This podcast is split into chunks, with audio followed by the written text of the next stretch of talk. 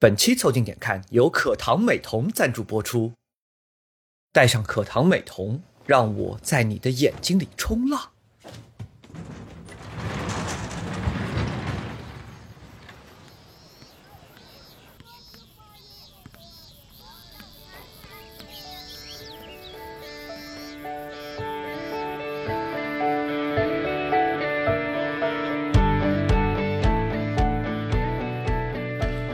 凑近点看，屁事没干。这是宇宙模特公司的三个小兄弟为你带来的一个向往摸鱼、寻找观点的泛泛类都市播客。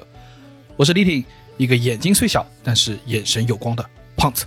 我是包三号，一个眼神儿不好的年轻人。我是江科，一个拖更美妆博主背后的男人。你们可以在小宇宙、QQ 音乐、喜马拉雅、微信公众号关注、订阅、凑近点看，这样你就不会错过我们的任何更新。如果听到什么你觉得值得反驳或者插话的观点，请一定要评论告诉我们。如果什么地方让你脑洞大开、深以为然，也请别忘了为我们点赞、转发。如果你想跟更多凑近点看的 amigo 们深入交流、共享摸鱼时光，也可以加入到我们的微信群，只要微信搜索拼音宇宙模特，添加小助理，很快就可以加入到我们中来喽。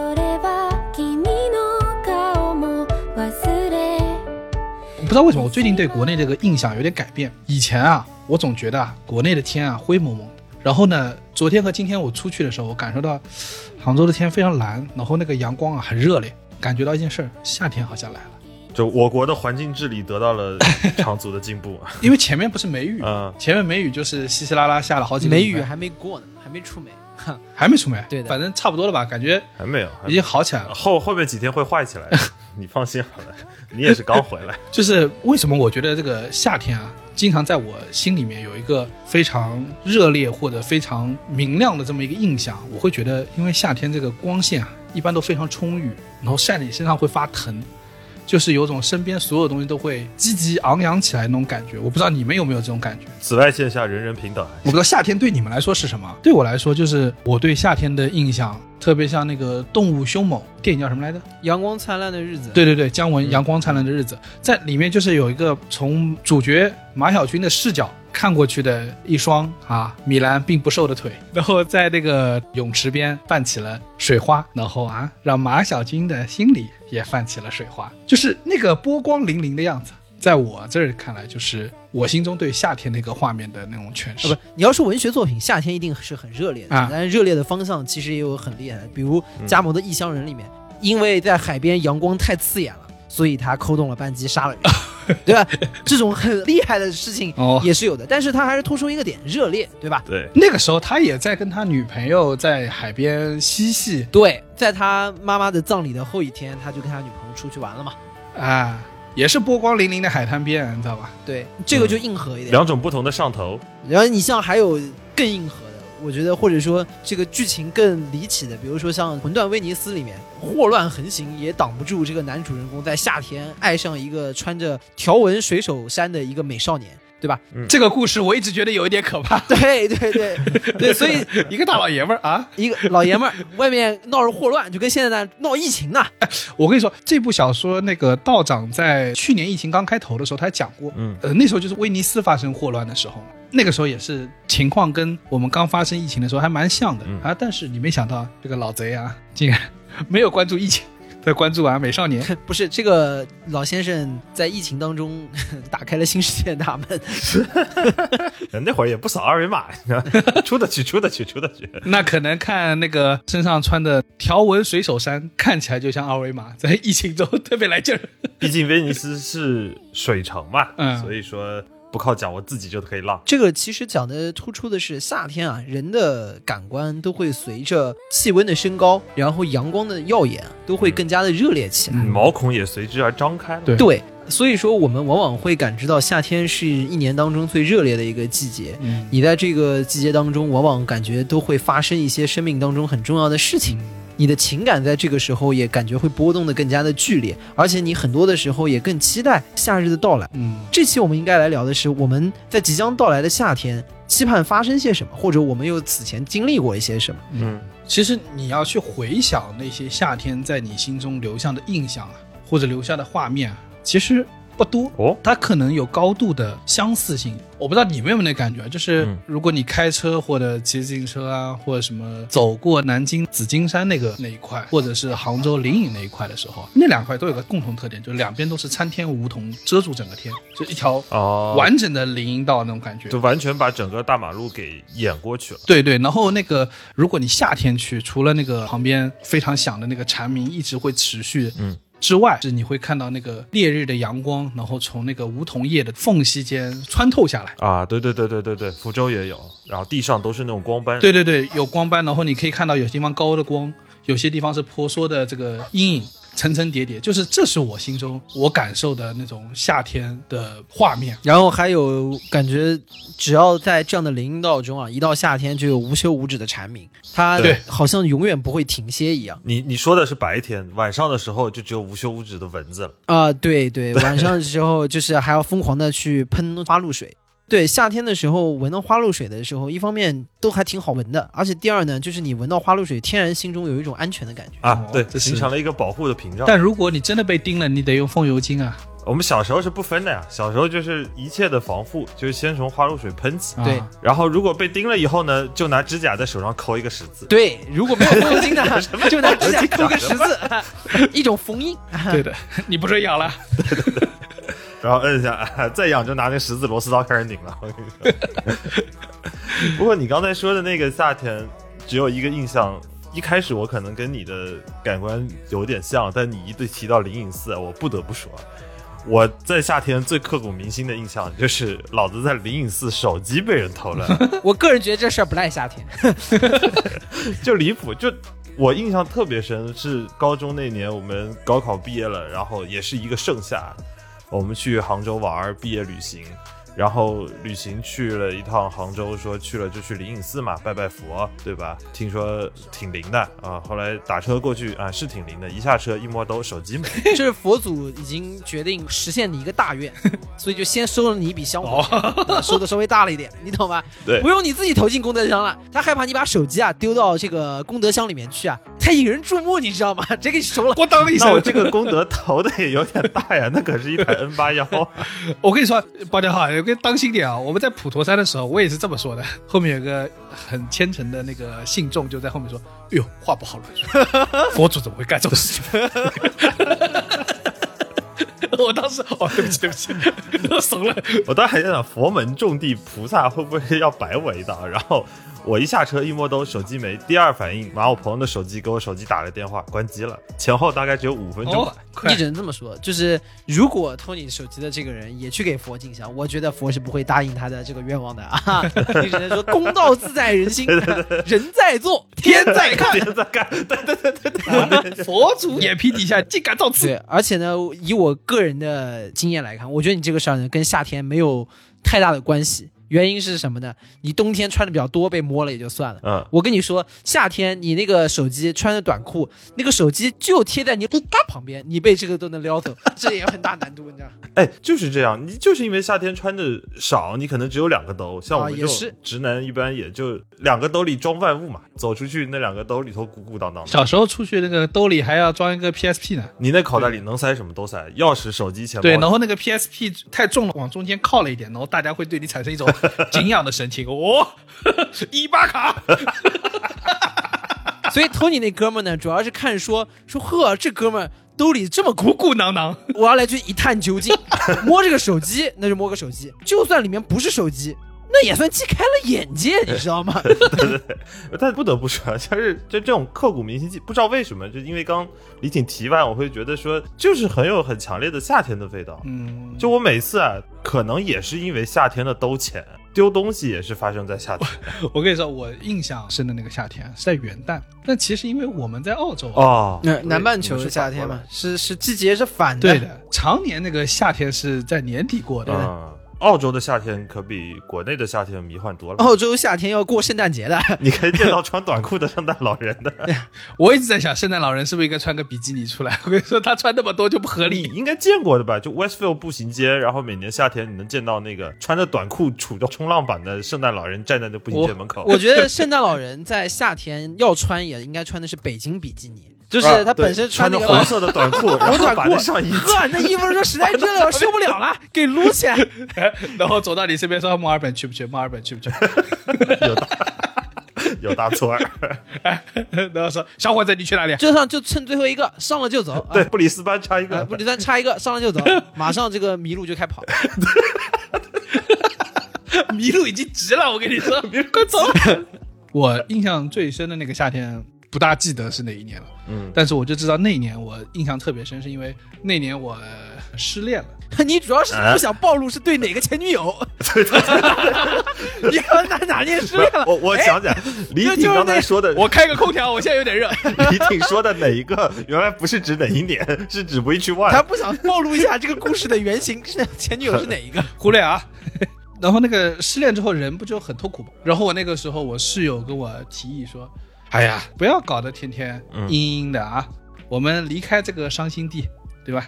然后我们当时就决定从墨尔本去，我不知道大家知不知道那个乌鲁鲁，就是艾尔斯岩。我们肯定知道，对，就是全世界最大的单体岩石啊！我这对，可以跟他对科普一下，就是澳大利亚的最中心，对，最最最最中心的地方。因为那个岩石，我总觉得，我不知道你你们俩去过没有？我没去过。我没我没去过，但是我当时的舍友去过一趟，就跟我说那个地方布满了苍蝇。啊，对，就跟我是说，那地方基本我们听的反馈都是不是正常人去的。对对对对对对，就他必须要盛夏，必须要失恋，你才会想起来要去一趟那个地方。对，就是那种感觉，就是我要与世隔绝，因为他号称啊，嗯就是这种 B 站搜一下什么世界十大或五大嗯无人区啊，他会算其中一个。当然，他那边其实是有人的啊，得有管理员吗？但是在没有开发旅游之前，那就不不应该有人那个地方，太不合理了。然后跟大家科普一下，就是这个地方呢，它是一块非常纯粹的大石头，这块大石头就在中间。如果从天上看过去，你会发现周围所有一片是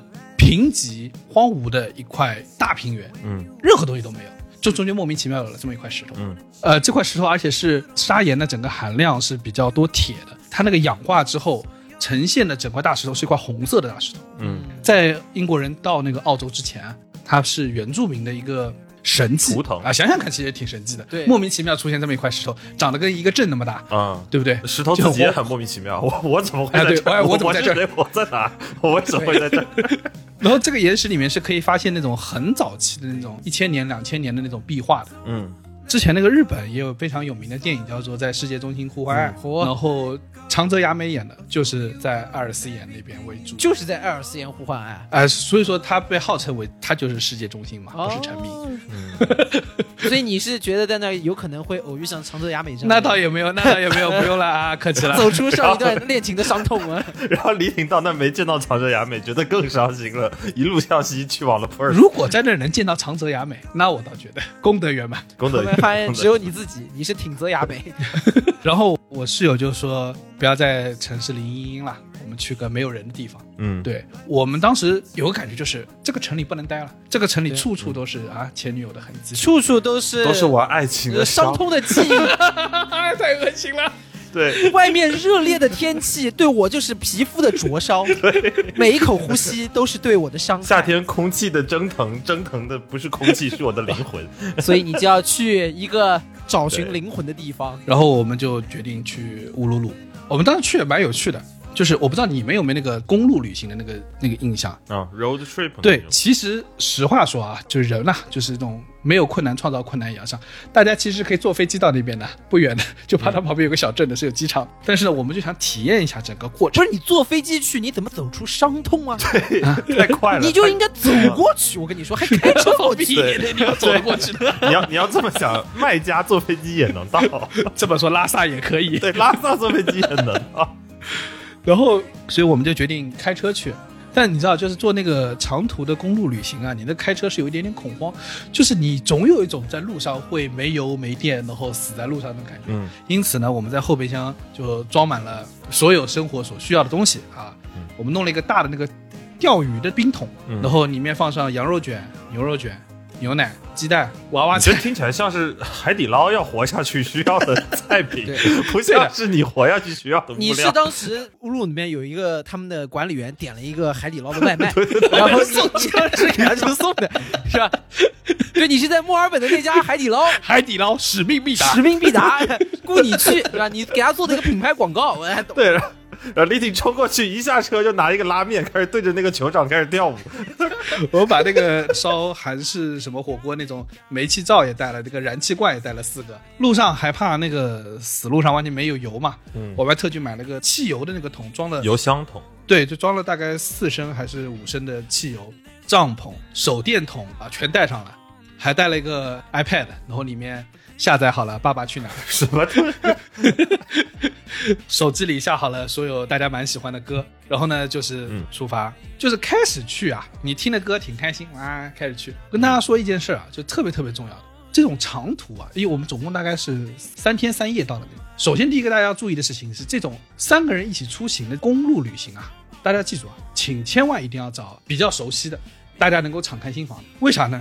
这个一路上啊你没什么事儿做，你只能聊天，嗯，然后呢，聊着聊着，哇，你就是会发现，再强的聊天型选手在路上都会没话说，因为基本上我们大概聊到一半的时候，已经把那个爷爷啊、奶奶他们光荣的革命事迹已经讲完了啊，然后已经开始讲什么 舅舅和舅妈怎么离婚的啊，什么之类的这种事情了。就电台已经录到第三十期了，已经找不到选题了。对对对，对，就短期让你做这么大量的创作是有点难度的。特别难，是的，而且你想，就是一般来说，开车得有一个人，另外一个人得陪着他嘛，嗯，对吧？后面一个人睡觉，然后再轮一轮，大概一般是这么个状态。这是第一个，就是一定要准备充足的话题，找一个能聊的人上路那不应该找我吗？啊。当时我在国内，我记得特别清楚，我李挺还拍了他非常酷的前不着村后不着店的蹲路上的照片发给我们。啊，就是那种那个什么美国他们走那个高速那个，经常会拍的什么五十五号公路还是六十五号啊公路那就是那种种照片。一眼就可以望到地平线的那种对对对对大直线公路。对对我看过那种。我估计那是他一路上为数不多有网的时候。他那时候其实想跟你说的实话是，包浆号，快告诉我们下面可以聊什么。下面聊点啥？再这样下去，我们要把羊肉卷开了。我跟你说，这样，这第二个事情是什么？第二个事情是，哎，晚上睡休不休息？休息的，一定要休息。当然，因为这个休息不是说为了三班倒而休息，是因为你开始上路的时候你没有感觉啊，就是你拿着手机出去，逐渐你会发现你手机没有信号了，而且我们那个没有信号是逐步实现的。就比如说我是 Vodafone 这种信号最差的公司，我第一个没信号，嗯，然后第二个那个 Optus 也开始没信号，然后 Telstra 再过一段时间啊 Telstra 也没开始开始没信号。了，然后你就开始有点恐慌，为什么呢？你与世界唯一的联系只有你眼前那个 GPS，嗯。这是我们去之前的那个就是网上的攻略，就是说你一定要带 GPS，因为中间是没有信号的。然后整条路上开过去的时候啊，你会逐渐意识到，随着信号的消失，你逐渐意识到你已经驶出人类文明。我这么跟你描述一下，什么叫驶出人类文明？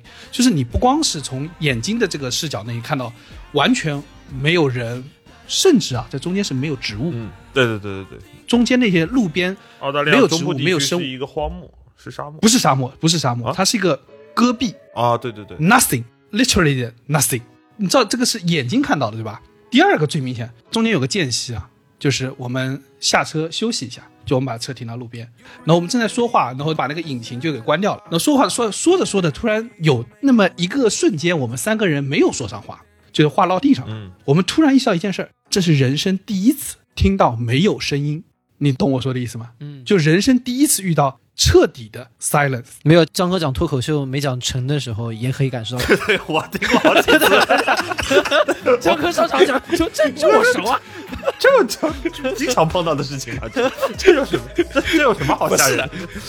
一看就是演出经验少了。演出经验少，人家这朋友们，你们从乌鲁鲁来吗？哎，你们怎么没有声音呢？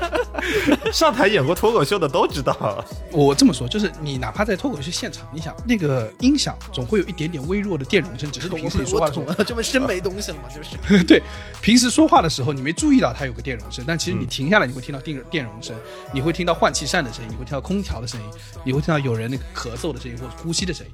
嗯，那个声那一瞬间，突然一点声音都没有。我认真说啊，就我有两种感受上是有同样的产生恐慌的。嗯，第一种是我有一次潜水的时候，潜到比较深的地方，然后那个水就下面那个是看不见底的，那一瞬间我有一种可能是深海恐惧啊，还是什么之类，就是这种特别心里没底的感觉。嗯第二个就是我那天的感受，没有声音。突然一下子毫无声音，就是这辈子没有适应过这种事情。那一瞬间我有点就发现好像后悔了，觉得失恋还好，觉得没有必要做这么极端。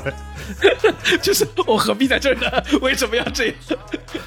没有，就是那一瞬间有一种我曾经是被这个人类社会所包裹的，最少有一个安全的保护壳在那儿，而那个声音彻底消失的时候，你有种还真有点慌乱的这个感觉在心里，就是有种手足无措的你。就很担心那个时候突然跑出来几只豹子，那我说，哎呀，杭州老乡，哎，老乡，哎，就是还好我车后备箱里有几件白纱，赶赶紧穿上。然后这是第二个体验。第三个事情是我们沿着那条高速公路往前走的时候啊，因为它不是我们平时那种完整的旁边有栏杆那种高速公路，旁边有路灯啊那种的。它说到底其实就是一条纯粹的公路，而且那条公路前后左右几公里是什么东西都没有的，不几百公里可能都什么东西都没有。你在开的时候啊，你是特别害怕晚上的，啊，为什么呢？因为晚上第一，你的视线有限，以往的你你那个公路啊，就你只能看到你路灯能照到的地方。对你没有办法对更远的地方有预测，嗯。因为你即使在高速公路上，你无论是前面的弯道还是什么，你大概心里是有个底的。嗯，但是在那个高速公路上，你是毫无底的，你只能看到你眼前的一点点，而且一到晚上呢，风非常非常大，所以你晚上一定要找一个啊、还算有人烟的，比如加油站或什么地方找个 campsite，嗯，扎营。你也是第一次在无人区才能感受到那种古人啊对于日落这件事情应该是恐怖的，所以那种就是进京赶考的人会有那种我们要在日落之前到达下一个城市，就有很强烈的感觉。对，就不然就睡在荒郊野地里了嘛，就是不知道遇到啥了。你古时候对对对对对，又又没那些基础你不知道你那个帐篷会怎么样了，对不对对对，而且的确就是你在那边搭那个帐篷的时候，有个特别强烈的感觉，那个风太大了。嗯，大到什么程度呢？就是我们那个帐篷啊，我们总共三个人，三个人要睡在三个角上。为什么呢？因为如果你不睡在脚上，你那个帐篷就会飞掉啊即使里面有一个我。另外两个人会飞掉，形成一个立体的三角形。我们这个四角啊是这么实现的，就他们俩各睡一个角，我睡两个角，以此来稳定住整个帐篷。不然的话，我们这个帐篷第二天就不知道在哪里。嗯，最后一个事情是我们在路上，我不知道你们以前有没有感受过，就是在澳洲或者在什么地方开车的时候啊，对面的人会跟你打招呼，嗯就你路过啊对面的人会会打招呼。会啊，说你这傻逼又又别我车，然后 开始问候我，好几次。开始我以前不理解，就是在为什么在那条路上的时候，大家会很啊激动的给你打招呼，给你摇摇手，嗯在方向盘那个上面给你摇摇手。啊，说我开始很困惑，后来他那旁终于见到人类了。对我旁边那个人说：“哎，你怎么不跟别人回一下？”我说：“什么意思？”后来我才意识到，当我后面深入到那个无人区之后，那真是一天一夜见不到一个人呐、见到人的时候可不得跟他打招呼。哎呦，你也来了！你这画面让我想起以前冯小刚那部电影是《甲方乙方》里头有一段，嗯有一个富商老板想去体验那个村里头破产的贫穷的人生，哦对对对，我记得，我记得。就是他们在回去的时候看那哥们儿在那个村头那边啃着窝头，然后看见葛优他们流下了热泪，就差不多这个招手拥抱痛哭。而且你在那个高速上，除了没有声音之外，大家要知道，如果当你路上一路上没有树、没有植物的时候，会产生另外一个问题，叫做没有参照物。因为平时大家怎么去判断自己车开得快不快？除了那看那个仪表盘之外，就是看你旁边过的路灯的速度啊之类的，通过这个来了解嘛，或者你跟旁边车的那个相对的那个状态。然后我还以为是警车把你 pull over，你才知道。那个地方我跟你说也没警车，那个真没警车。然后你在那儿开的时候就产生一个问题，就是因为没有参照物，你并不知道自己开了多少快。你会越开越快。对的，有一段时间我们突然发现我们开着两百码，啊、一直在开的，然后外面是气温大概是四十五度还是五十度，旁边说要不稍微慢一点，我怕这个车炸。就回头回头看看你们那个羊肉卷应该都熟了，就可以吃。你这个叫什么控温慢煮，你知道吗？这是一种厉害的烹饪技术对，对对对对，三天的五十度低温慢低温慢煮哇，然后到达乌鲁鲁的时候，它的牛排正好玩到完美的 medium rare。的那个那个那个程度啊，可以可以，还是你们会吃啊？我们那个牛肉、羊肉还好的呀，我们每到一个加油站都要换一次冰的，所以他们保存的很好。嗯，但是往下看，中间我们发生了一个事儿，这个事情是让我们特别恐慌的，就是彻底的感受到人类文明的消失。就是我刚刚不说嘛，我们跟人类文明最后的那个连接点是啥？GPS 是那个 GPS，、嗯，对不对？中间有一段 GPS 上有路，但我们前面没有路。经典。我操！我他妈惊了，你知道吧？这你妈我他妈往哪儿去啊？回去他妈两天的，我我油都不够了，你知道吗？用的是腾讯地图吗？前方六百米前方六百米右转，前方六百米是墙啊！这时候你应该拿出那个一个纸质的地图，然后在上面开始画，哦，开始当那个路路书，当路书。你当时就应该学会看纸质地图，正好解决了你们 GPS 没录以及同伴之间没话两个问题，都解决了。然后我们几个人就互相看了一眼，就是，操，这个怎么办？这是我们唯一在路上就正儿八经在白天停下的一次。这时候坐副驾驶就说：“那怎么办？硬着头皮开吧。对啊，路都是人走出来的。”，对，我们就尽可能照着那个原来那个路的方向，然后方向盘尽量不要动，就往前开。第二天醒来发现到南极，有几个企鹅在跟他们招手。具体我已经不记得开了多少公里了，但是就知道中间一路是没有公路的。我们是在那个真的是在戈壁上开，一边开的时候，那个太阳就一边要下去了。不得不说啊，在戈壁上太阳要下去的那个天的颜色特别好看，嗯，它不是红色或者是那个蓝色，它是紫的，整个天是紫的，然后在接近地平线的地方有一层亮光。那个天虽然很好看，但是有种给你什么生命的序曲啊，是你有种对时时日无多的感对觉。的，就是给你回光返照啊，夕阳无限好，只是近黄昏。最后给你看了点看一点人间的美丽，对不对？对，因为你想，那天亮，毕竟你还能早说哦，前面有条路，对吧？如果看到的话，对不对？你想真天黑了，就一点办法没有了，就一点办法没有。然后正当我们开了开了快绝望，就天已经几乎夜色就要降临下来的时候，在地平线的最远处，就看到慢慢升上了一个金色的 M，哇，从那个地平线慢慢慢慢升上，我操，civilization！我操！我跟你说，那时候真的就是人类文明啊！人类文明通过麦当劳缓缓升了起来。这才真正意义上的金拱门，你知道吗？对对对对，激动的都快不行了。我然后当时决定，这一路上我们只买麦当劳，就为了回馈他。这辈子我都只买麦当劳。真的快吓死了。那你有想过这家麦当劳的原料平常都是怎么运过去的？他，我跟你讲，就是李挺啊，李挺到时候一靠边，麦当劳就出来三个人把李挺打晕，然后把他们车上的牛肉全部拿走，然后下下一波人就有麦当劳吃了。对，那他在那个里面麦当劳的品类可以选的会变少吗？只只能买巨无霸，取决于打晕的那一车车上有什么。还是花样都有？这就是我对所谓啊、不光是 civilization 了，对 capitalism，就是对资本主义的一次致敬，里面应有尽有，嚯，对吧？就他妈去个上海火车站，肯德基都只能卖三个套餐了。这还 是你看看人家乌鲁鲁，世界的尽头 哇啊，人家还啥花样都能给你整出来，留个可以摄都能换那么多口味。不，你这个困惑，我跟你说啊，就是我们一路上都在发生这个困惑，因为大概每过五百公里或者是六七百公里，你会遇到一个加油站，可以加个油啊，什么补点冰啊，补点水啊，什么之类的东西啊，对吧？然后一路上就越靠近乌鲁鲁就越贵。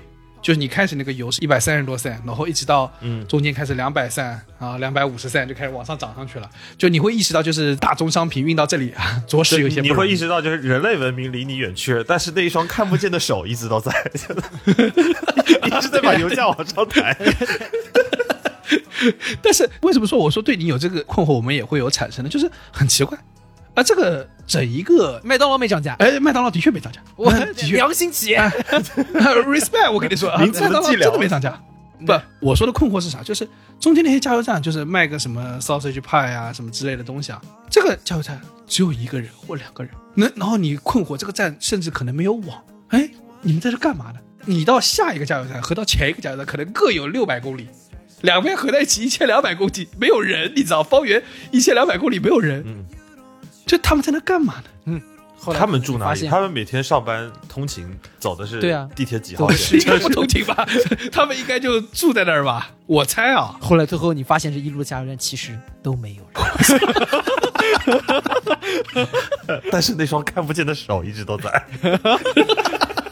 Adam Smith。人没有，但是油价涨了二十三。然后你到那些镇上，你会发现，就是你下来的时候，你要戴一个防蝇帽。嗯，为什么呢？你会发现啊，比人类牛逼的动物啊，还真的是多的。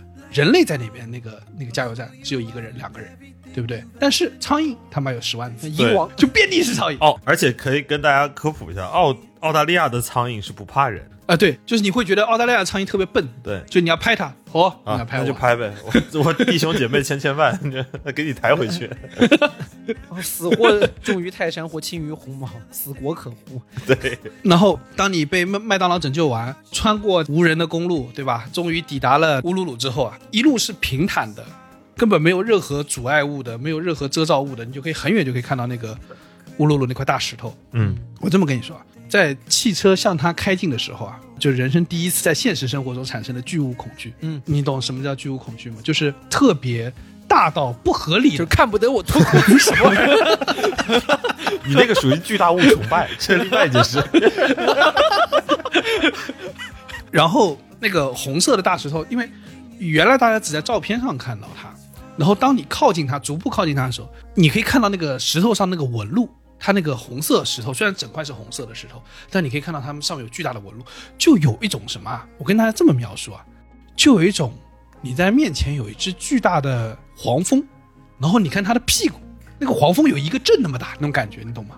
这个时候你会产生一种巨大的压迫感。我们三个人都说了，就怎么越靠近越有点恐慌。我甚至觉得古人或者是原住民对这个石头有崇拜感，一个很大的程度上就是因为这种巨物的那种压迫感，在你靠近的时候是能感受到。而且那个画面我都可以想象，尤其是在你刚才提到四五十度的那种蒸腾的空气之中，它一定是对恍惚漂浮的升起的。对，五十度的天，你那个远处看过去，那个巨大的石头，它的纹路是在浮动的。因为空气在波动，你夏天热的那个空气在波动对，而且你想嘛，那个岩石那种砂岩的那种石头，本来就是它的比热就会比较重。嗯，说到夏天的时候，因为我中间还就是摸过和啊、尝试攀爬了一下，那个石头啊是滚烫的。嗯，一月份的，就是那种十二月份那种天，澳洲的天气，那完全是滚烫的。天上可能是五十度，这个石头上就不知道多少度了，但是还是能足够烫死我，就这个状态。然后晚上呢，就有一个非常标准的乌鲁鲁的行程，就是去看星星。嗯，啊、因为乌鲁鲁远离了这个人类的文明啊，远离了这个城市的光芒啊，那个星空的光亮就会耀眼起来。感觉光污染最小嘛。对，所以很多人都愿意在那儿晚上去看星星，然后你就跟着向导，嗯沿着那个巨大的岩石走进那个山谷，然后突然一下就漆黑一片在山谷里面。为什么？因为岩石的这一边是有旅游设施的，是有人会居住的，是有人在那儿做 campsite 的，而岩石的那一边是是彻头彻尾的荒芜，啊，没有一点点人类的痕迹。然后你就在那个山谷里面，山谷太黑了，你必须拿出那个手电筒才能照见眼前一点点路。然后夏天那个四十五度的风还在山谷里面呼啸，它穿过你耳朵的时候，它刮过你耳朵的时候，都还是烫的。然后你就会很懊恼，就懊恼这路是不是也太久了？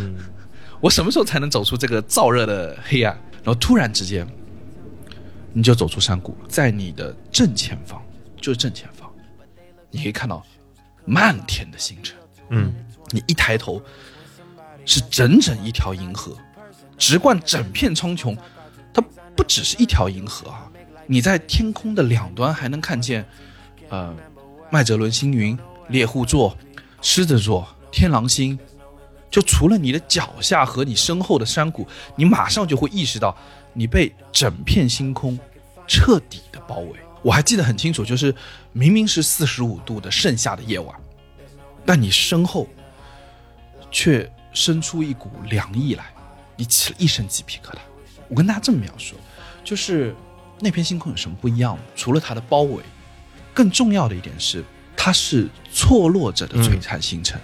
啊，对对对对对对对，有这么说吧，就如果去城市的郊区，去野外，会看到会多一些的星星，呃的时候，你会感觉到那个星星大多数时候是平面的，就像一块黑色的幕布上一个个亮的点。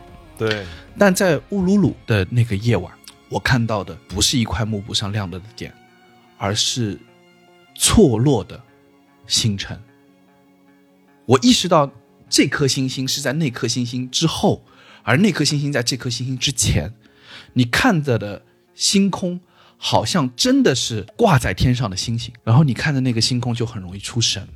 嗯，我也是那一刻我才我才明白我这一路是为了什么。就是你知道，那些错落的星光，它其实离你很远，它不仅是距离上的遥远，其实同样也是时间上的遥远。几十亿年前放出来，它抵达你的眼睛，不仅仅是途经了几百、几千、几万、几亿光年，它其实更是穿越了几百、几千、几万、几亿年的时间。甚至乘以二嘛，因为光是反射的，所以你也不知道反射到他那儿的时候又是多少年前。对我在那一刻就，呃，想到孩子有一首诗，可能能表达那个时候我内心的感受，就是，呃，亚洲童，亚洲童，看见了吗？那两只白鸽子，它是屈原遗落在沙滩上的白鞋子，让我们，我们和河流一起穿上它吧。亚洲童，亚洲童，击鼓之后，我们把在黑暗中跳舞的心脏叫做月亮，这月亮主要由你构成。这个就是我当时的那种感受。它那个星空啊，过于宏大，它甚至有点压抑掉你其他的感官。你好像在那一刻忘记了夏天的热风吹过你耳朵的声音，也忘记了汗被蒸发干之后那种燥热。嗯，你见到星空真正的巨大的时候，你其实是会感觉到渺小的，就是那种人类的渺小。对，就是与穿越过几亿光年的星光相比，人类小小的悲欢实在是微不足道。那废话，你跟那姑娘吵架的时候，那光都还没有照过去。那可不是嘛！你这个就是《人民的名义》里面那个孙元成那一段，就是说啊，这个沙书记并不重要，项目什么工程也并不重要，毕竟我心怀宇宙。然后继续看外面的星河，啊都不重要。哈，当你看了这些宏观的东西之后，这些小的事儿微不足道。这就是人啊，就是在迷茫的过程中，他去诉诸宇宙，某种意义上其实是在跟历史对话的一个过程。对的，就是我不知道是不是人类总会对某种巨大心存敬畏，也可能啊，就是人只是意识到自己就是亿万光年里的一须臾、一刹那，但至少，但至少，我记得那个夏天，我被那片星空拯救了。那个夏天，是遥远的星光让我告别那个已经结束的爱情。如果当你们感受到啊、压抑、感受到失落的时候，尝试一场去，自己折腾自己的旅行它行，不光是折腾自己，脱离人类社会文明的旅行，对能够让自己诉诸于某一种宏大的旅行。对。当你出去之后，你会发现到，我们把自己似乎看得过重了，把自己的经历那些东西看得过重了，以至于我们会莫名其妙的执着在里面而不肯自拔。包家浩呢？如果对你来说，哪个夏天是你的高光时刻？呃，如果说到夏天啊，夏天对于我来说最核心的点是热烈。这个热烈呢，不是刚刚李挺说那种什么地上热到五十度可以去煎鸡蛋的那种热，而是说很多很热烈的事情都发生在夏天。我举个简单的例子，夏天往往是最高水平的竞技比赛开始的时候，比如说再隔几天就要开始欧洲杯了。嗯，对吧？每四年的欧洲杯，每四年的世界杯，都是在那年夏天所有人要去经历的一个盛会。然后包括像还有每四年的奥运会那你真到冬天那些项目就不大展得开了，就是冬奥会了，啊，是，就是冬天是不太是这样展对吧？哎呀，我冬天我就这么跟你说吧，我冬天遛狗啊，也就是淘淘撒完尿我就上了。啊，这不适多宜这走一步都不种室外的运动。我跟你说，田径啊，冷冷飕飕的就不想跑，你知道吗？我跟你说，就按按道理来说，最适宜在你去发挥的时候，你要想最早搞世界杯、奥运会的时候，那时候还没啥空调呢，这事儿，对吧？然后最、嗯最适合这个运动的时候，其实往往春秋季其实是应该是最好的，最容易跑出这个破世界纪录的，往往是在田径的一些比赛当中，它的湿度啊还要相对高一点。什么？你的终点可以自溜过去？你你那个有点太湿了，你那个有点太湿。你滑铲可还行？其实你像其实你像很多的竞技比赛，比如说世界杯，呃，在有一些地方去比，很大的一个问题是夏天可能太闷热，所以说往往可能还会影响大家的一些发挥。但我觉得这是人类留下的一个传统，就是夏天人最容易感觉昂扬，最有一些渴望，因为嗯你在这个时候感觉是整个一年当中最释放的时候。你的血液是最上头的。而且你看那个澳网，就是你看那个澳网，就是澳网那个墨尔本的夏天，真的已经是就热的已经离谱了，对对，不光是对运动员的炙烤，简直是对观众的炙烤。这现场就为什么花三百块钱到这？对，我疯了，我怎么花三百块钱来蒸烧的？我有毛病我不在家看电视玩。就是真的是有神经病啊！手机真好玩。但是他也要在夏天，我跟你说，一定要在最热的时对，候。所以我们就形成一个惯例，好像要实现心中的这个英雄梦想，就一定要在夏天，而且夏天的时候，大家都觉得是要见分晓，有大事发生。所以我印象最深的一个夏天，就是一三年的时候，那一年我跟李挺还有另外我们几个辩论队的兄弟姐妹们一起去新加坡去冲击我们心中的辩论最高殿堂，当年的应该是第六届的亚太大专华语辩论公开赛。他刚刚用台湾腔哎，亚太大专，，啊对，亚太。你好厉害哦，呃 亚太。你超勇的，你很带赛 哎，机你很带赛。有点机车。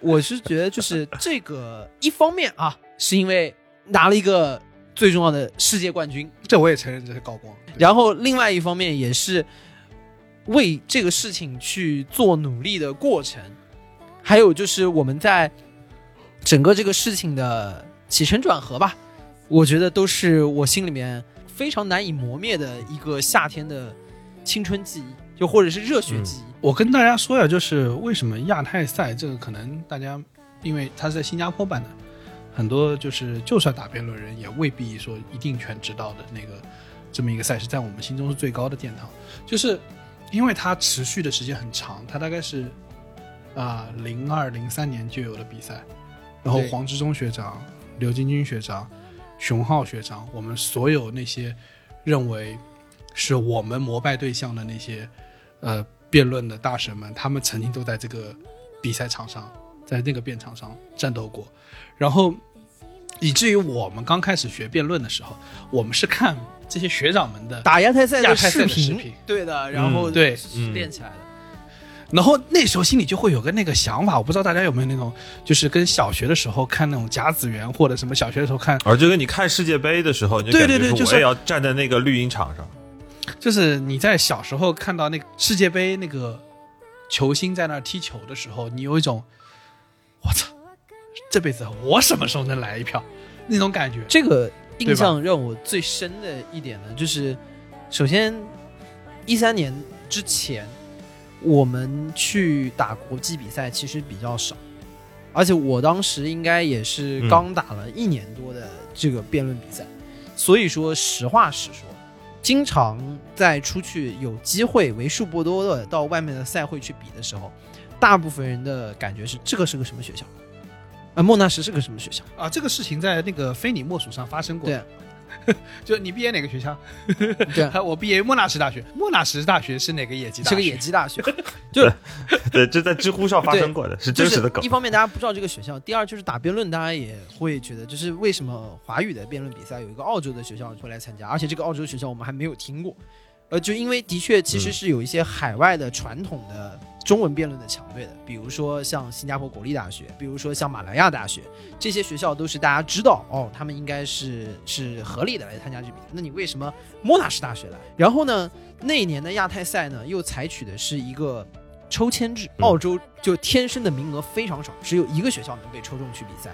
然后嗯当时被抽中的不是我，所以我们当时下意识就觉得，哦，今年的亚太赛那跟我们应该是没有关系。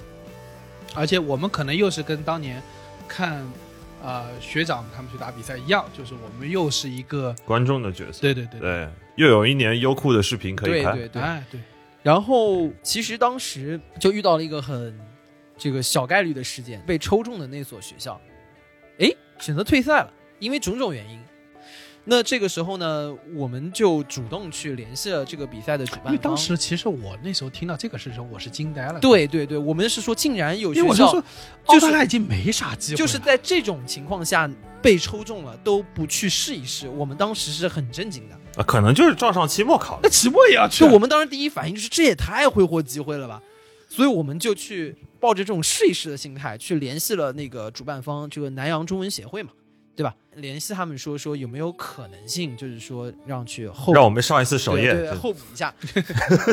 所以当时是主办方就给我们这样一个回复，说那既然这样，有两个事情，第一，如果有，那剩下的队伍也要一起要抽签；第二，这件事情有队伍退赛，就算抽签抽出来了，也要得到首轮我们对阵的对手就是清华大学他们的同意，你才能参加。那我们说那试试吧，那就先抽签。就澳洲赛区的所有队伍其实都抽签哎。没有，我们不知道这对对个信息，对，我们当时并不知道这个信息。还好你为我们减少了一个 分母。活该。我们当时可能还在阳台上抽烟呢，说啊，亚太赛能吃饭。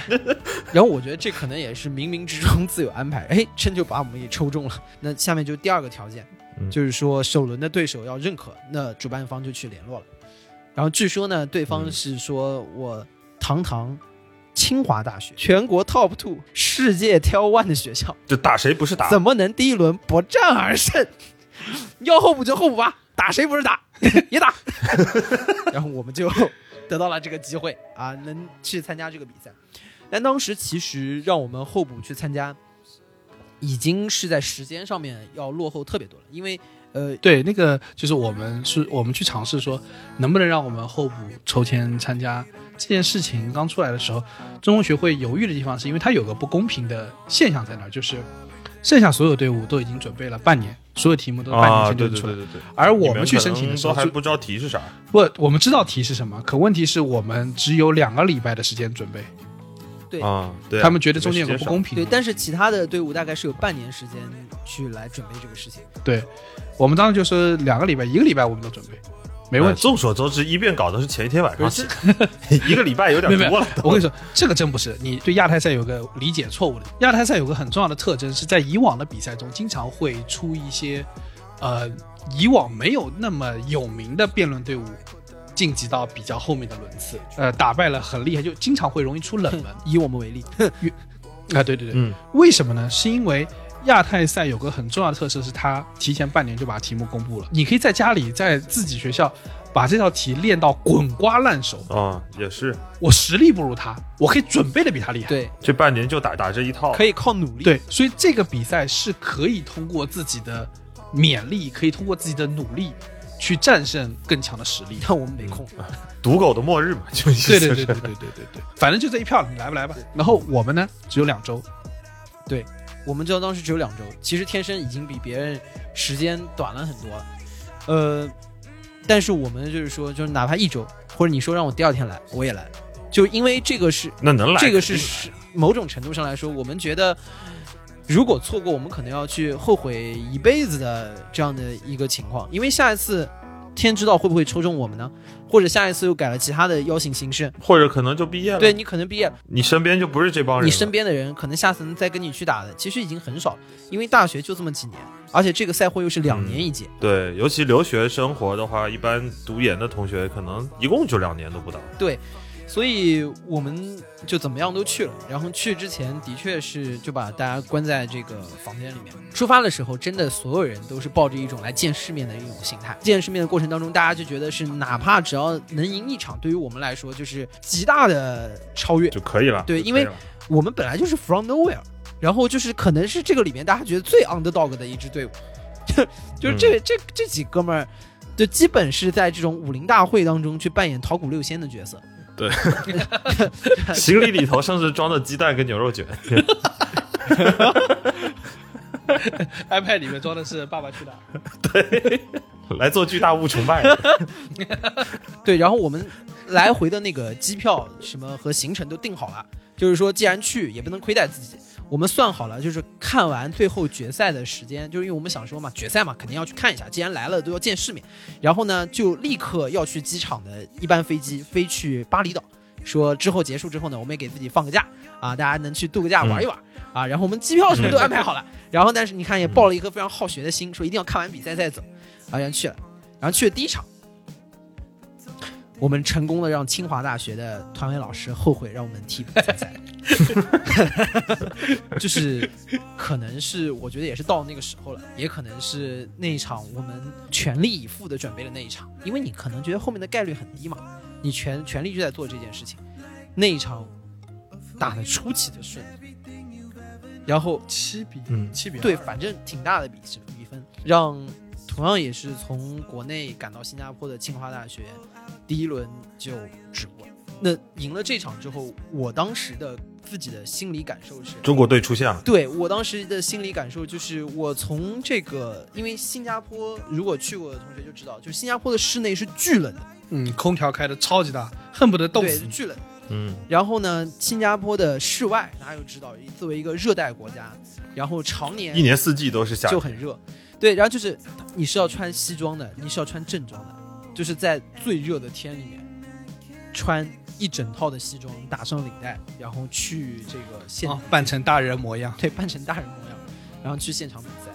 嗯，然后我记得就是在这么备了几天赛之后，然后就到了第二场比赛，我们对了主办方新加坡南洋理工大学，本身对主办方就是等于是打客场，因为现场全是支持他们的人。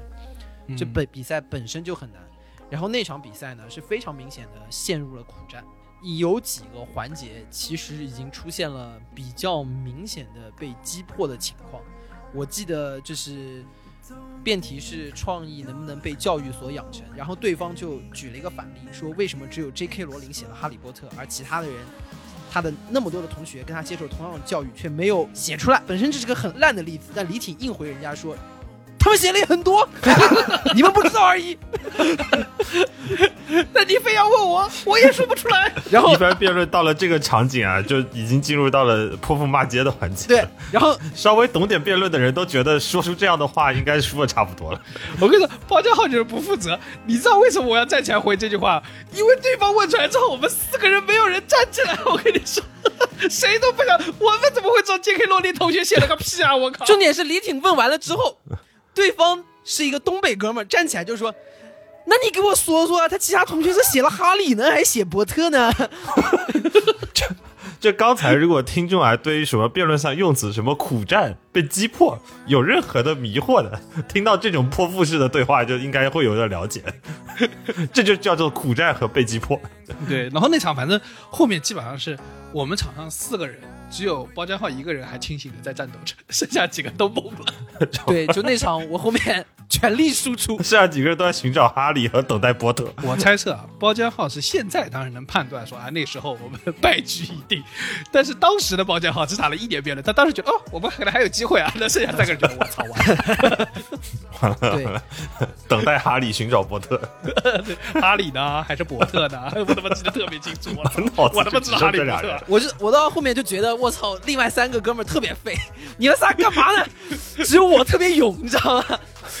我超勇的，我超勇的，我跟你讲，那时候那个我跟你说，就觉得包家浩要把那个西装妈撕开来，胸口就写了个勇，我跟你说，对，然后我跟你说，就打完之后，我勇了一整场之后，然后好，到了评分的环节，到了评分的环节，然后大家知道，就是一般评委点评，评委点评第二个环节，那就是要公布本场的最佳辩手，本场最佳辩手就是在下。但是大家知道，辩论赛如果在这样的环节当中，你被发了一个最佳辩手，你就知道完了，输赢可能有点悬了，对吧？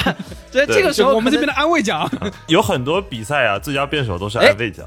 但是我说就是，呃，老天不会辜负热血少年超勇的嗯表现，我那台 N 八幺没白丢，啊对保佑了你们。最后意外翻盘，最后公布比分，我们是好像六比三赢了对方。我们开始是低着头的，就是因为我们觉得就完了，凉了，所以我们在嗯。场上假装在听听点评，然后就在那个那个纸上就开始画画小乌龟啊什么，你们听不懂是傻逼啊，开始画个奥特曼啊什么之类的，哈利是一只乌龟啊，伯特是只狗啊，就就我现在超有创意哦。就在那就在那边一瞬间，就那场李挺是坐在二边，我是坐在四边，我们中间隔了一个，一瞬间我们俩突然对视，然后两人就愣愣的看着对方两秒，在那一瞬间，我们看彼此的眼神当中非常的复杂，有惊喜、炙热的光芒，还有更多百分之九十五的情绪是不敢相信。是说这都赢了，然后我们俩对视了之后，然后就要站起来感谢在场，然后要鞠躬嘛，一鞠完躬。然后我们俩看着就，我们想抱，但是中间不是隔了一个人嘛，那干脆把他也抱进去。对，我们俩这三个人啪抱在一起，你知道吗？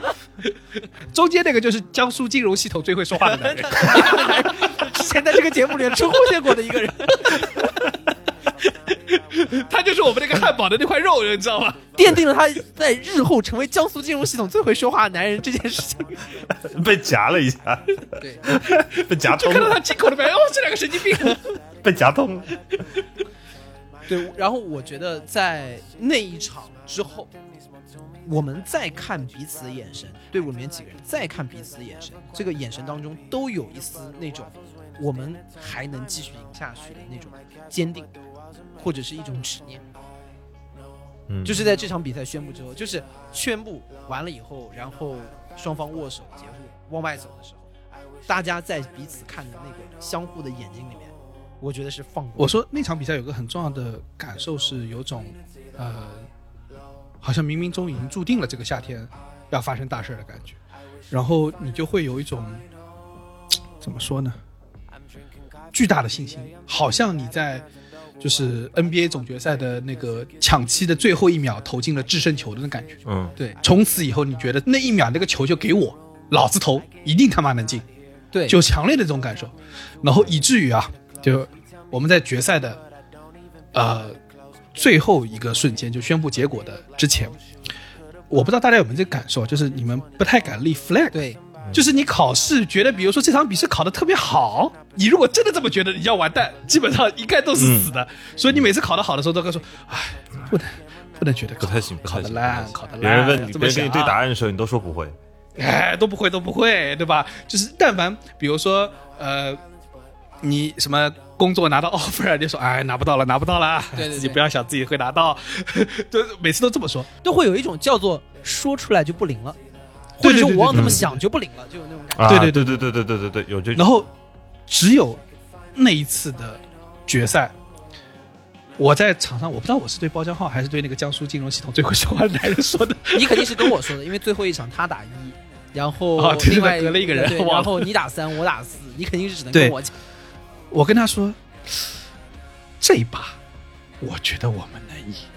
你知道那个胆子很大，你知道，虽然我这句话说的没有很用力，但是我当时心里会觉得，就是我不知道大家有没有这种感受，就是呃，人生很多时候是是被命运操控的，就是你的你的生活中的很多东西不是被你自己操控的，呃，它有各种各样复杂的因素，各种各样的因缘机会在你身边发生，然后但那一个瞬间，你会觉得这场胜利好像就在我手上，所以我才说那句，我觉得这场好像能赢。对我说实话，就是过了第二场比赛之后，之后的比赛，每一个人在场上发挥到就是以前可能没有能做到的状态，或者是没有大家能一起都有这么好的一个状态。对，就那个状态，我我说的我说的这个胆子大一点，就是最少在那一年的那个状态，后两场那种状态是，我说实话，我没有觉得会输，对一丝都没有。嗯就而且很明显就觉得，不管谁来，我们今天都可以拿下来。就是在那个时候的信念已经达到了一种顶点。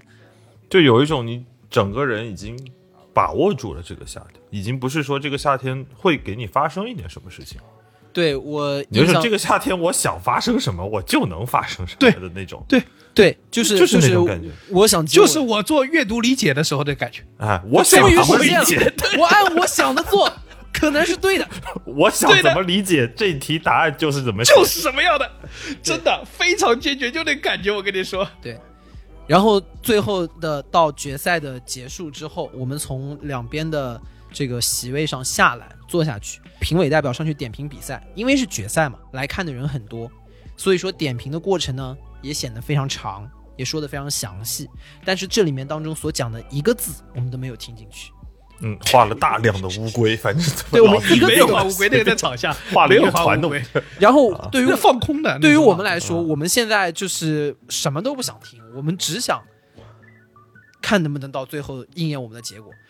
然后在这个时候，我旁边就是那个江苏金融系统最会说话的年轻人，开始开始戳我，开始戳我说：“哎，估计是我们，他们现在开始都在看我们。”他是跟主办方的很多工作人员都在看我们，然后我说：“哦，是吗？”然后大概隔了个一两分钟，终于说完了。然后在上面说比分，首先先是个大比分公布出来，冠军是莫纳什大学。我宣布，第六届亚太大专华语辩论公开赛大决赛，反方莫纳什大学。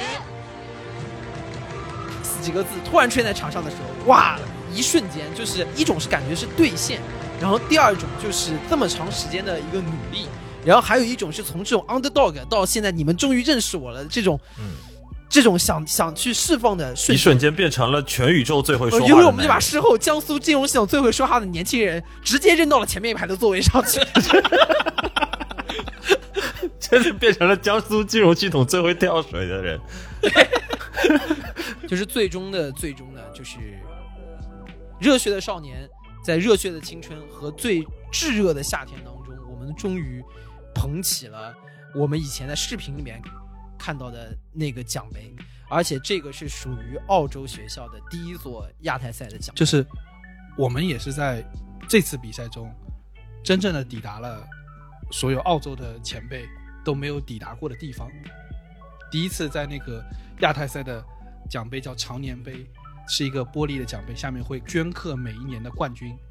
我们在那个那个底座上刻上了第一个澳洲的大学的名字——莫纳什大学。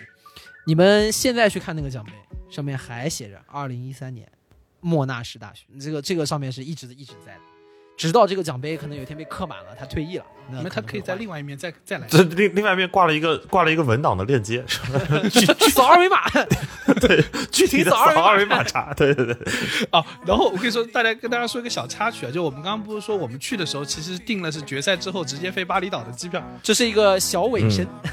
对，呃，那个奖杯啊，因为特别的庄重，然后是一个它有个玻璃罩罩着，因为马上要走要去巴厘岛了嘛，咱也没时间问，再也没时间了解，所以我们每个人就在那个玻璃的那个罩外面跟那个奖杯合了个影。我后来才知道，就是等到第二年新国大拿冠军的时候，才跟我说，哦，这个奖杯是可以拿出来的，玻璃罩是可以拿掉的，我都不知道，你知道吗？我以为它就跟文物一样，就是永远在玻璃罩里面。你以为那玻璃罩也是那奖杯的一部分？是吧 对对对对，就很像那个什么佳士得拍卖行那个拍卖的一个文物，在一个玻璃罩罩着，你知道吗？感觉不能拿出来。然后想不到，哎，下一个人就把那个文物拿出来喝酒了。这好像是那种第一天吃牛排煎牛排的时候，那个外面塑料膜没包，你就拿去点，对，差不多就是这个意思，就这个意思。然后在那吃，嗯，好有嚼劲啊，不愧是牛排。对，然后拍个照走了呀。就后面就是我们前面埋的这个小伏笔啊，就是我们订了一个离决赛结束时间很近的机票，也就说明一比完我们就立马走。本来呢是连颁奖典礼都没打算看，我们就打算好好学习一下决赛的内容，然后我们就走。然后呢，现在好了，我们还得参加颁奖典礼，这个时间已经非常赶了。然后之后大家就会发现有一群人，呃，颁了奖，抱着奖杯拍了两张照，突然开始拖着箱子开始狂奔，就跑了，走了。那个奖杯 根本就没有被抱着，他一直就放在那儿，我对没有人动过他，你知道吗？深大家只是过去藏功与跟他合了个影，你知道吗？对像那个人形立牌。就开突然发现有一些人拖着箱子，突然开始狂奔，然后就跑了，来不及了，我们要去赶飞机去巴厘岛，事了浮生去，深深藏藏功与名。呃，在场观众不禁啧啧赞叹，不愧是野鸡大学的富二代。在场大学则想装的一手好逼。就是我我一直会觉得，无论是你从呃失恋的城市逃离去璀璨的星辰，还是说啊、呃你去炙热的新加坡去争夺那个前辈都未曾抵达的冠军，我会觉得是不是那些夏天都会特别呃眷顾执着的少年？夏天很容易被忘记，嗯，就虽然它很爽。因为太爽，所以就被忘了。很舒适，所以它很容易被忘记。也可能是因为暑假的原因。对对对，就是就像那些，呃，那个你们以你我们想想，我们人生已经过了几个暑假，十几个暑假，但你真的要翻开暑假，我们到底干了什么？每次暑假有两个月的，其实读书才三个月，你知道吗？对啊，暑假有两个月，但你真要翻翻说暑假你干了什么，不太容易记得。其实我就对始终回忆不太起我暑假在干。呃，对，你看啊，就是不光是那个暑假呀这些的，就包括你看，我们就算说高中的、大学的那个毕业的那个夏天，照理说也应该是精彩绝伦的。可是你仔细回头看看，是不是好像也不大记得你干了什么对，啊？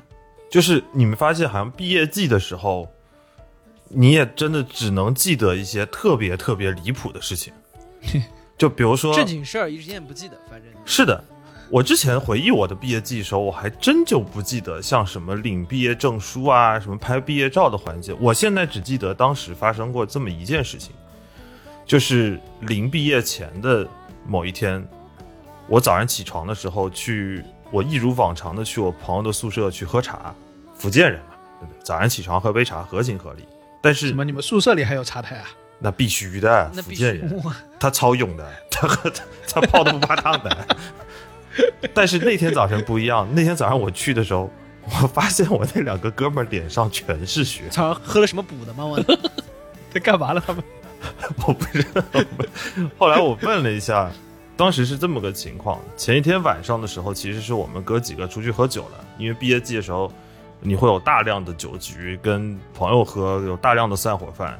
我记得我迷迷糊糊走回去，他们俩在后面互相跟对方说了一句话，这个是当时第二天早上他们跟我说原话，你瞅啥？瞅你咋地？都没那么正常。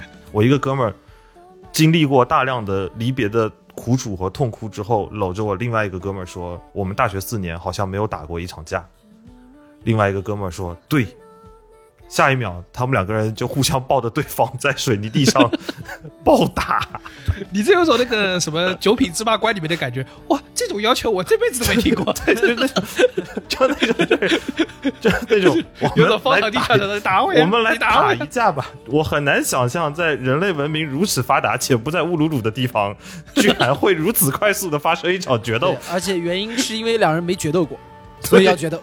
原因是因为两人没有决斗过。西京都不能理解，对，而且就是一个人抱着对方，然后充满了酒气说：“我们似乎大学四年，我们应该打一架。”然后他说：“对对，夏天多么容易让人就是不知所措。你这夏天哇要过去了，干嘛？打一架赶快哇，要不然今年夏天就忘记了。而且你要想这句话可是带着酒气说的，就是两个人讲着讲着是带着哭腔的，说的过程中已经往对方开始打，撩阴脚已经出来了，下狗犬已经出现了，抓头发已经来了。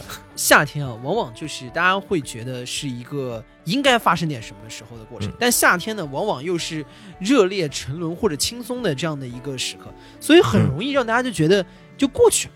但过去了之后，又会焦虑说：“哦，夏天就要过去了，那我们是不是应该发生些什么？”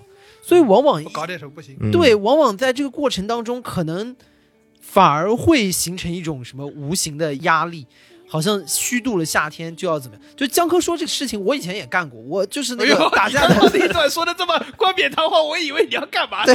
你说你也干过，就我给你找个理由。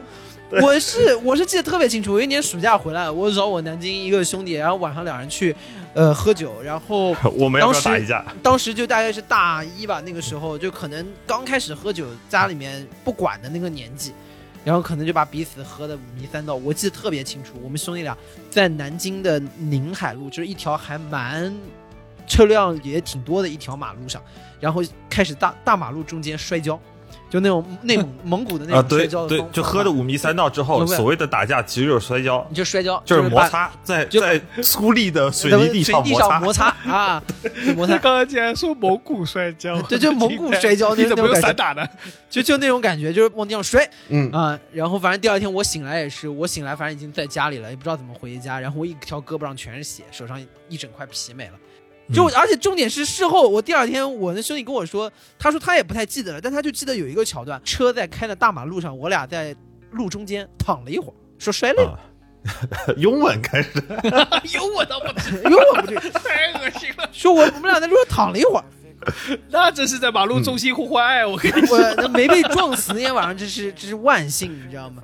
就是就是夏天啊，让人太舒服之后啊，就容易让人觉得要做点出格的举动。而且你说这件事情的画风之迷幻就在于说，夏天所有的上头是瞬间的，过去也是瞬间的。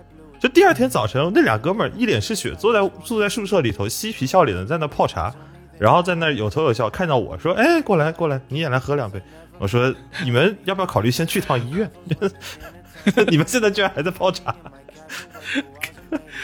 就我是认真觉得，就是如果夏天我们不去呃执着的或者认真的去泛起一些水花，泛起一些波光粼粼的东西，其实夏天就会和那些漫长的暑假呀、毕业季一样，就似乎很重要，但它最终在我们的记忆里被掩埋起来了，被我们嗯彻底的忘记。呃，其实我是觉得啊，就是刚刚我跟江科讲的那这两个故事，夏天那个夏天打了一架比没打好，对，其实我就是这么觉得。不然那个夏天啥都不是。你真的什么都不记得。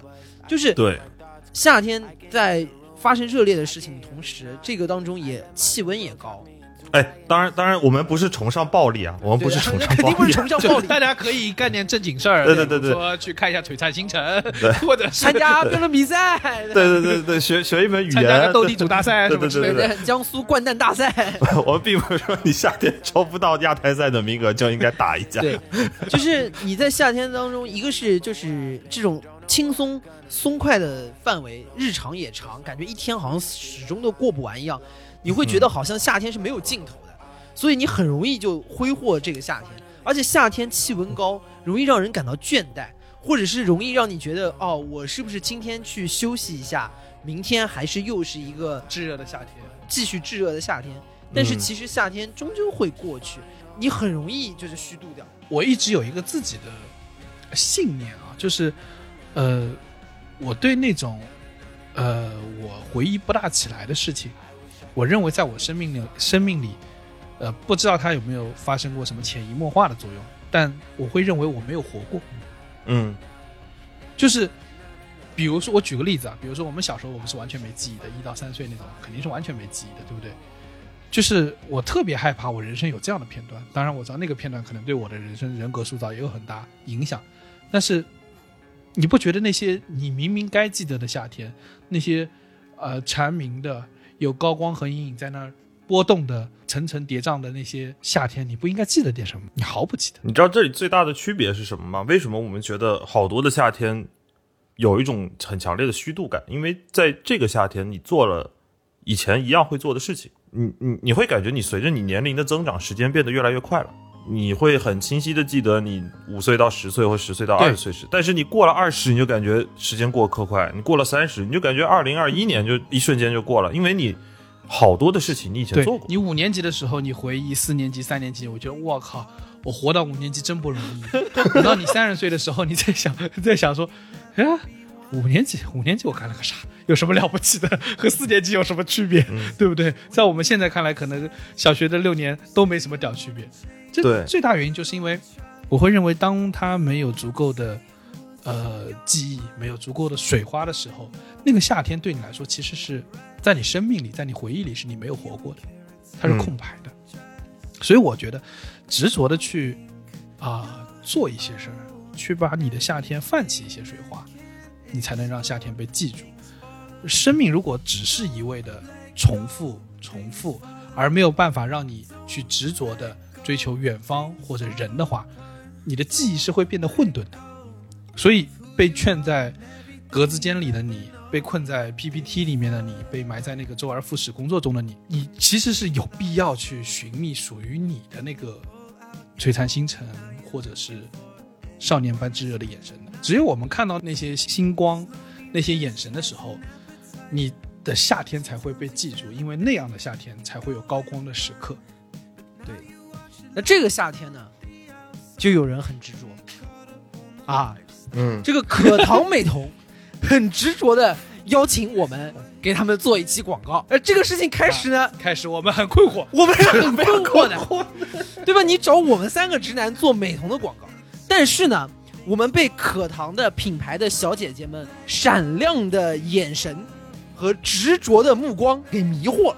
我们就看着这个他们这个眼睛啊，我们就觉得好像这就是炙热的眼神吗？这就是炙热的眼神吗？啊这就是夏天的高光吗？，我们我们只能把它给接下来。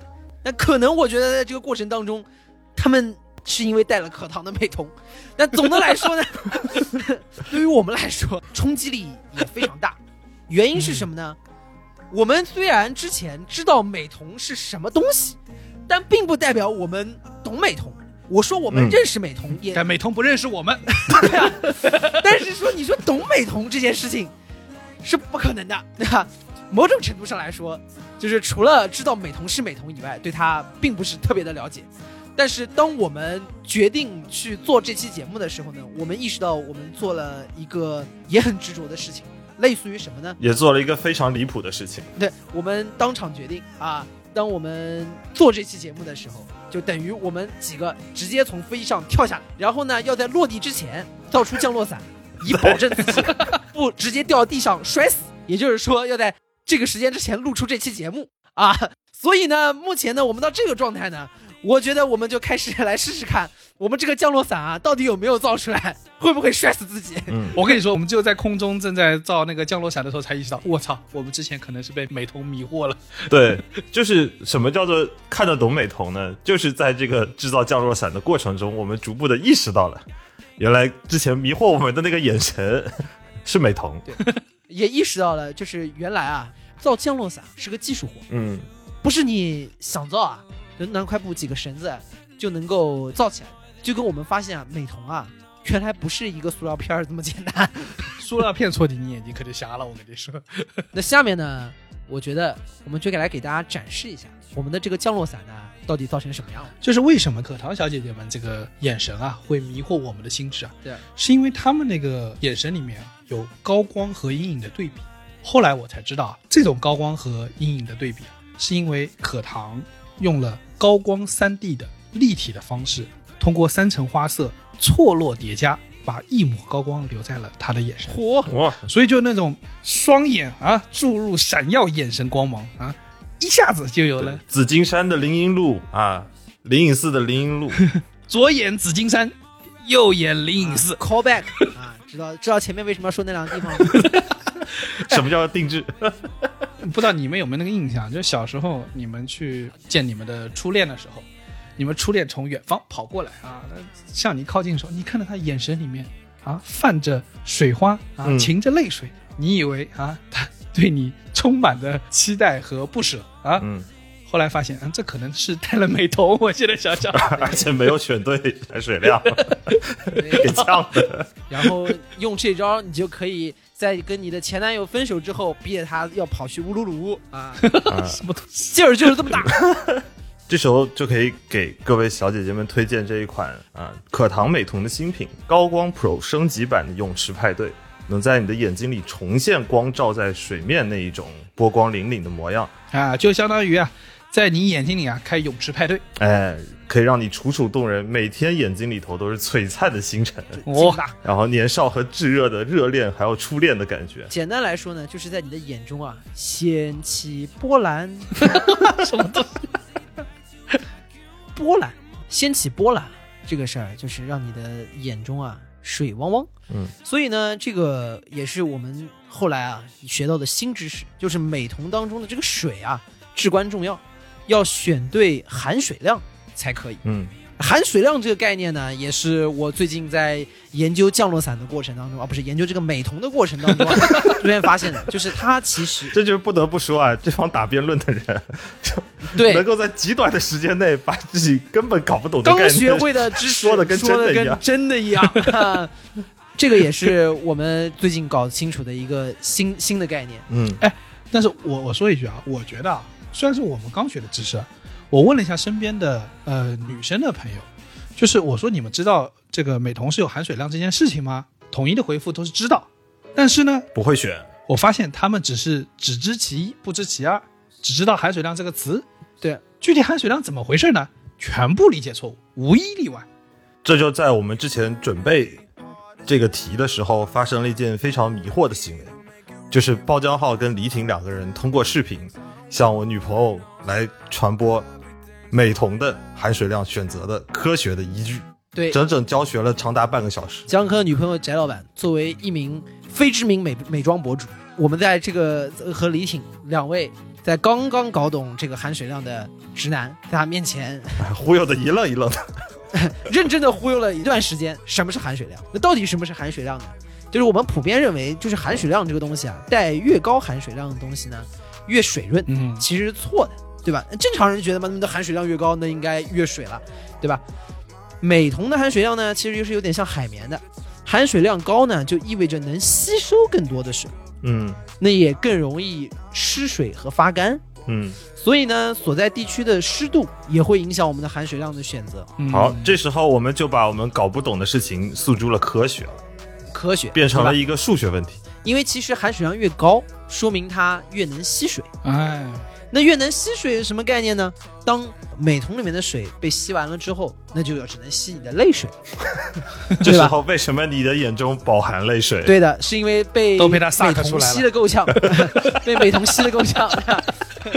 你想多可怕？他在 suck 你的眼球，对，suck your air ball。对啊，所以说选错了含水量，西湖的水你的泪都不够吸的，好吗？所以在这个时候呢，就是我们要说，在尤其是比较可能偏湿润一点的地方，你可以带那个含水量稍微高一些的。对，或者比较湿润的眼睛，应该用的是高含水量，而不是低含水量。各位听众，你们答对了吗？如果你在比较干燥的区域，或者你的眼睛本身就比较的干燥，不太容易产生这个泪水，尤其是北方地区的朋友，对，对那你就要选择低含水对是是不是没有想到？这个事儿也跟分什么干皮啊、油皮一样，要选对含水量，你才能足够的舒适。如果你觉得我们三个讲的还不够清楚，某种程度上是不可能的。你真对自己有自信。这亚太赛那个心态又来了。对啊，我说你百分五十就是适合我说就是我讲完了我说就是讲完了对啊，就是五十好吧？你说还是我说？我的博客还是你的博客？真是，对吧？但是以防万一啊，你还是可以去咨询我们可堂的客服，他们都会给你提供比我们更加专业的解答。而且我们非常建议大家在购买之前呢，能够跟客服的同学们有比较充分的沟通和交流啊，这样能保证你在有点像你买鞋的时候啊，不会说强行给自己一个四十二的脚穿了一个三十八码的对。，而且我觉得是这样的，就是包括美瞳这个东西，说实话，就是当你第一次找到符合自己含水量的那个可糖美瞳的时候，其实你就会知道，真的美瞳戴在眼睛上，并不是会产生那种不适的感觉，而是你们曾经可能对含水量的选择有一些些错误。然后我还以为你说你找到真正适合的，就像找到了亲人一样。我说我们什么时候写了这么浮夸的？没有没有没有没有，可不，金主爸爸就是我们的亲人，啊，你们找可糖美瞳，个个都是你们的亲人，我跟你说。对，可糖最近还跟那个呃一位非常厉害的人物啊产生了非常奇妙的关联，就是他们还请到了陶勇医生。可糖呢和陶勇医生都在共同的倡导一模一片这个概念。什么叫一模一片呢？美瞳它是压制而成的，就说可糖的美瞳啊，每一片它都对应着一个专属的模具。嗯，那如果这个模具重复利用呢，它就有可能对那个镜片啊的制造产生一些瑕疵。为了提升这种品质的保证和舒适度，也非常保证卫生啊，对保证它的安全和卫生呢，他们就在共同倡导这个一模一片的这种制作方案。对你说的这个呢，可能有点玄乎。我来说一下我理解的版本，就是一模一片呢，大家可能没有概念，但大家这个都在深夜当中啊，就是吃过那个杯面，晚上饿了，那杯面拿出来，水一泡，这样哈。然后呢，一模一片呢，就是一杯一面。哎，你这个泡一个杯面完了以后呢，就把这个杯面的壳吃完了就哎扔掉。那这样呢，就是干净又卫生。嗯，哎，嗯，但是这个时候呢，如果你要是非要说我这盒泡完了以后，我这盒我再拿另外一包面过来把它泡了以后接着吃，也不是不行，你就是想毒死自己，我跟你说。总归觉得有点问题，对吧？既然我们吃泡面，基本大家都是一杯一面，那我觉得在这个时候，我也也很推崇一模一片，好吧？就是因为一个模具反复的使用呢，始终还是有瑕疵的。嗯呃，瑕疵这个事情对于眼睛来讲呢，多少我觉得还存在一定的风险啊。嗯所以我觉得，既然一模一片呢，我们降低这边的风险呢，也是有好处的。不同的款式和度数都是由它所在的那个它所使用的那个模具来决定的。然后，如果你的模具重复使用，它毕竟有可能在呃重复生产的过程中有偏差。那可糖的模具每一次都是第一次或者第一次性的去使用，它是保证最精准的。但是，大家都会有一个问题：那模具只用了一次就丢掉，会不会很浪费呢？啊，会不会很不环保呢？嗯，但是的但是，就是可糖呢也说，他们之后会把这部分的模具统一的处理，制造成联名的环保袋啊，然后之后作为一些周边，找机会送给大家，也非常具有社会的责任感。嗯，哎，那本期收听我们节目的 Amigo 们都有福利了啊！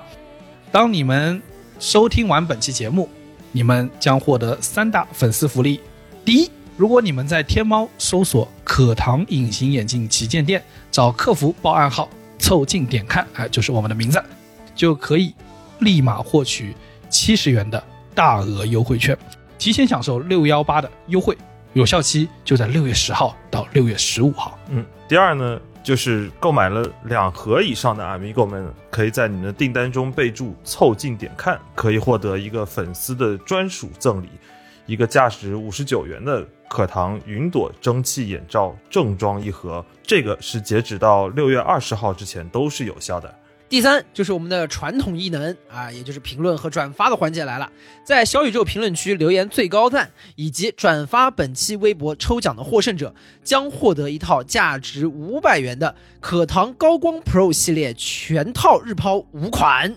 大家赶快操作、转发、评论起来！好，然后我们拿到那个可糖美瞳小姐姐们所送我们的试用的这个美瞳之后呢，呃我收到了人生中的第一份美瞳，啊，我终于摸到它啥样了。不是一份，我收到了人生中的第一组美瞳。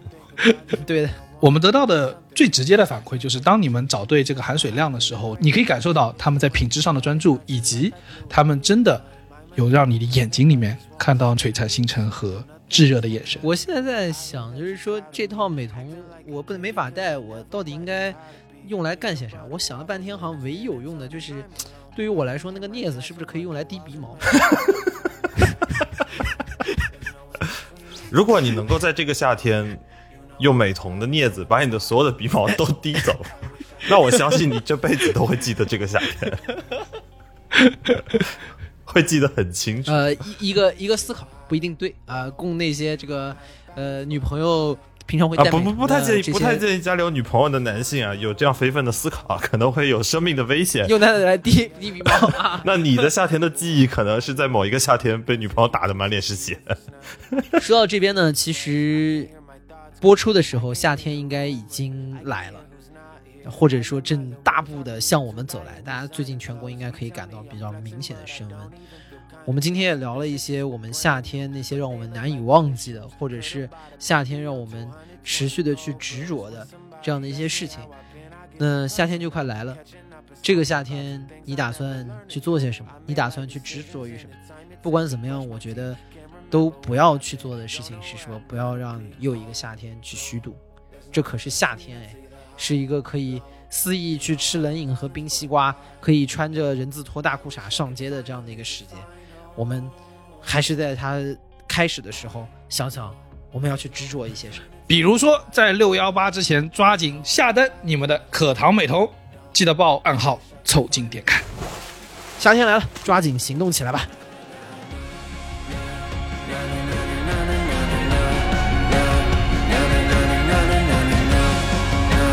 ！I wish I could finally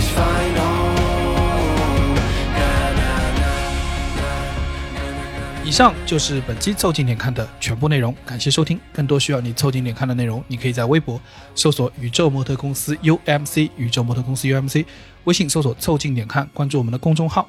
你可能在未来看到更多神秘的内容。除了小宇宙，你在 QQ 音乐、网易云音乐、汽水儿、Apple Podcasts、Spotify、喜马拉雅搜索“凑近点看”，也都可以找到我们。欢迎你给我们留言投稿，当然我们也不一定采用。以上。